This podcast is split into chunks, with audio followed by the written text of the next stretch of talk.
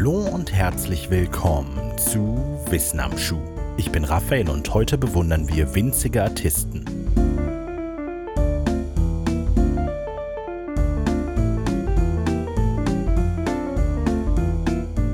Flöhe sind 2 bis 3 mm große flügellose Insekten. Es gibt mehr als 2000 Arten von ihnen, alle vor allem für zwei Eigenschaften bekannt. Zum einen für ihre enorme Sprungkraft, zum anderen für ihren juckenden, parasitären Lebensstil. Ihre Fähigkeit zu springen ist in der Tat beeindruckend. Ein Floh kann etwa 18 cm hoch und mehr als 30 cm weit springen. Gigantische Distanzen, wenn man ihre kleine Körpergröße betrachtet. Ein Mensch könnte mit einem vergleichbaren Körpergröße-Sprungverhältnis sicher über den Kölner Dom springen. Die Flöhe verdanken diese enorme Sprungfähigkeit dem Protein Resilin, ein langkettiges Protein, das wie eine Feder kurzzeitig Energie speichern und in einem Augenblick freisetzen kann. Muskeln wären zu einer solch schnellen Energiefreigabe gar nicht in der Lage. Für Menschen wäre ein vergleichbar schneller Absprung allerdings allein schon tödlich. Ein Floh ist beim Absprung einer Beschleunigung ausgesetzt, die mehr als 140 mal größer ist als die der Schwerkraft. Flöhe haben noch andere bemerkenswerte Eigenschaften. Sie besitzen zum Beispiel als eines der wenigen Insekten lediglich ein einpupilliges Auge und nicht etwa die bekannten Facettenaugen. Aber was sie für unsere heutige Folge interessant macht, ist vor allem eins: ihr Showtalent. Richtig gehört. Flöhe haben Showtalent. Sie treten oder vor allem traten in Zirkusvorstellungen als akrobatische Stars auf. Dazu eine kleine Anekdote. Bevor ich mich vor ein paar Monaten zum ersten Mal wirklich mit dem Flohzirkus befasst habe, war ich der Meinung, dass ein Flohzirkus nicht wirklich ein Flohzirkus ist, sondern eine Reihe von elektrischen, mechanischen und magnetischen Spielereien, die nur den Anschein erwecken sollen, dass dort ein Lebewesen mit einem Objekt interagiert. Mit anderen Worten, der Zirkuspart war mechanisch und der Flohpart Fantasie. Auf der einen Seite stellt sich heraus, dass ich damit nicht vollkommen Unrecht hatte. Tatsächlich gibt es diese Art von Flohzirkus, sie heißen Humbug-Flohzirkus. Aber auf der anderen Seite lag ich doch irgendwie komplett falsch, denn ein echter Flohzirkus arbeitet tatsächlich mit echten Flöhen, nicht nur anwesend in der Manege, sondern als Performer. Mittlerweile können mit Flohzirkus unterschiedliche Dinge gemeint sein. Die erste Art hat wenig etwas mit einem Zirkus und mehr mit einer Kunstausstellung zu tun. Flöhe wurden buchstäblich verkleidet und in klitzekleine Kostüme gesteckt. Die Flöhe waren natürlich bereits tot. Einem lebenden Floh einen Schuh anzuziehen dürfte praktisch unmöglich sein. So wurden ganze Szenarien nachgebaut, etwa eine Hochzeit oder sogar ein historisches Ereignis. Künstler von Mikroskulpturen, vielleicht habt ihr mal ein Bild von einem winzigen Figürchen im Inneren eines Nadelöhrs gesehen, lernen zwischen ihren Herzschlägen zu malen, um ihre Kunstwerke nicht zu zerstören. Einem Floh einen Hut aufzusetzen erfordert ähnliche Körperbeherrschung. Diese Art des Flohzirkus war vor allem im 19. Jahrhundert populär. In der Regel wurde zwar kein Eintritt genommen, dafür aber die Lupen zum Betrachten der Zähne vermietet. Ein solcher Flohzirkus ist ein schönes Beispiel, wie das, was heutzutage eher als Flohzirkus verstanden wird, seinen Anfang nahm. Der Floh war nämlich zunächst weniger die Attraktion, sondern mehr ein Mittel der Präsentation. Ein Floh zu verwenden hatte eher damit zu tun, einen direkten Größenvergleich parat zu haben als alles andere. So nutzte auch Marx Gallio, ein Schmied aus dem 16. Jahrhundert, als erster bekannter Mensch ein Floh zur Präsentation seiner Kunst. In den 1570er Jahren wurde er berühmt, weil er Flöhen winzige goldene Halsbänder anlegte.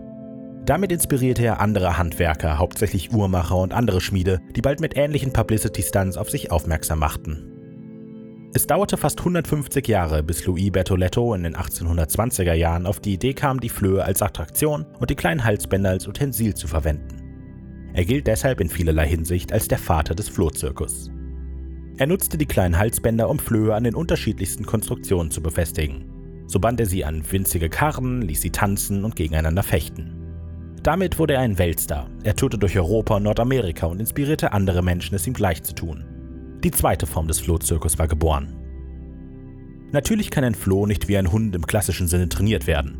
Es liegt vielmehr am Betreiber des Flohzirkus Flöhe zu beobachten und Tricks um ihr Verhalten herum aufzubauen. Diese Flohbändiger werden im Übrigen Professoren genannt. Ein Floh kann an sich recht wenig, eigentlich nur laufen und springen. Aber nicht jeder Floh ist darin gleich gut. Die Flohprofessoren müssen zunächst die wenigen Flöhe finden, die das Potenzial zum Superstar haben. Durch langes Beobachten suchen sie die stärksten und schnellsten Flöhe heraus und sortieren sie dann nach ihren Stärken. Manche können besonders gut laufen, andere besonders gut springen. Als Faustregel hat nur etwa jeder zehnte Floh das Zeug zum Zirkusstar. Männliche Flöhe haben allerdings gar keine Chance. Sie sind in der Regel zu klein und zu schwach, um es auf die kleine, große Bühne zu schaffen. Die populärsten Tricks der Flöhe. Erstens, Der Hochseilakrobat. Ein Floh läuft über einen kleinen gespannten Faden. Zweitens der Fußballspieler. Ein Floh wird mit einem Draht fixiert, auf einen kleinen Ball gesetzt und drückt beim Versuch wegzuspringen den Ball in die Richtung eines kleinen Tores. Drittens die Fechter. Zwei Flöhen wird ein kleines Miniaturschwert an den Arm geklebt und die Flöhe dann in einer Arena fixiert. Durch die zappelnden Beine wirkt das Ganze dann wie ein Fechtkampf. Und viertens natürlich das Wagenrennen. Durch ihre enorme Stärke können Flöhe nämlich Dinge ziehen, die etliche Male schwerer sind als sie, so etwa auch kleine, leicht gebaute Karren. Es gibt natürlich mehr Tricks und alle Tricks haben deutlich mehr Feinheiten, als es hier den Anschein macht. Aber diese vier Tricks vermitteln eine Idee der Prinzipien. Neben dem Flowcasting und der Entwicklung und Präsentation der Kunststücke ist die Vorbereitung und Erhaltung der Flöhe ein großer Punkt des Professorenberufs. Einem Floh ein kleines Halsband anzuziehen ist nämlich deutlich kniffliger als es klingt, und um ehrlich zu sein, klingt es bereits jetzt recht knifflig.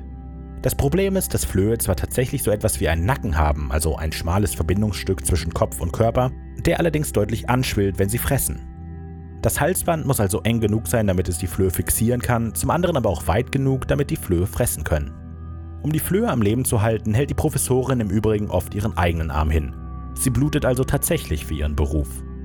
Diese Art des Flohzirkus ist mittlerweile fast ausgestorben, auch weil es immer schwieriger wird, die Artisten zu beschaffen. Es gibt sie aber immer noch, so etwa auf dem Münchner Oktoberfest, der Flohzirkus der Familie Birk.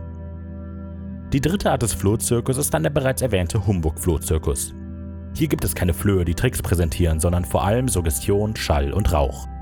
Dieser Flohzirkus ist eine kleine Manege, ausgestattet mit Magneten und mechanischen Spielereien, um den Anschein zu erwecken, dass winzige Artisten atemberaubende Dinge vollführen. Der Werbespruch des Birker Flohzirkus auf dem Oktoberfest ist übrigens: So manche hat es noch nie bedacht, dass man nochmal den Floh belacht. Hier ist sogar, man glaubt es kaum, ein ganzer Zirkus zu beschauen, wo jeder kleine Flohartist am goldenen Draht gebunden ist. Kommt rein zu uns und schaut an, was man so klein doch leisten kann.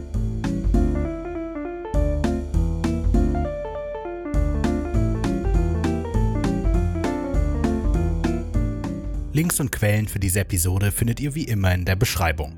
Ich freue mich immer über konstruktive Kritik, Feedback, Anregungen oder ein einfaches Hallo. Nutzt dafür am besten die Social Media Kanäle auf Facebook, Instagram oder YouTube oder schreibt eine E-Mail an wissenamschuh@wenig-originell.de. Neben Wissen am Schuh erscheinen unter dem wenig originell Banner auch der englische Songwriting-Podcast Sonic Rodent und das Hörspiel Creature Feature über Kreaturen und Wesen aus Folklore, Mythologie und Urban Legends. Mehr Informationen zu all diesen Projekten findet ihr auf wenig-originell.de. Danke fürs Zuhören und bis nächste Woche.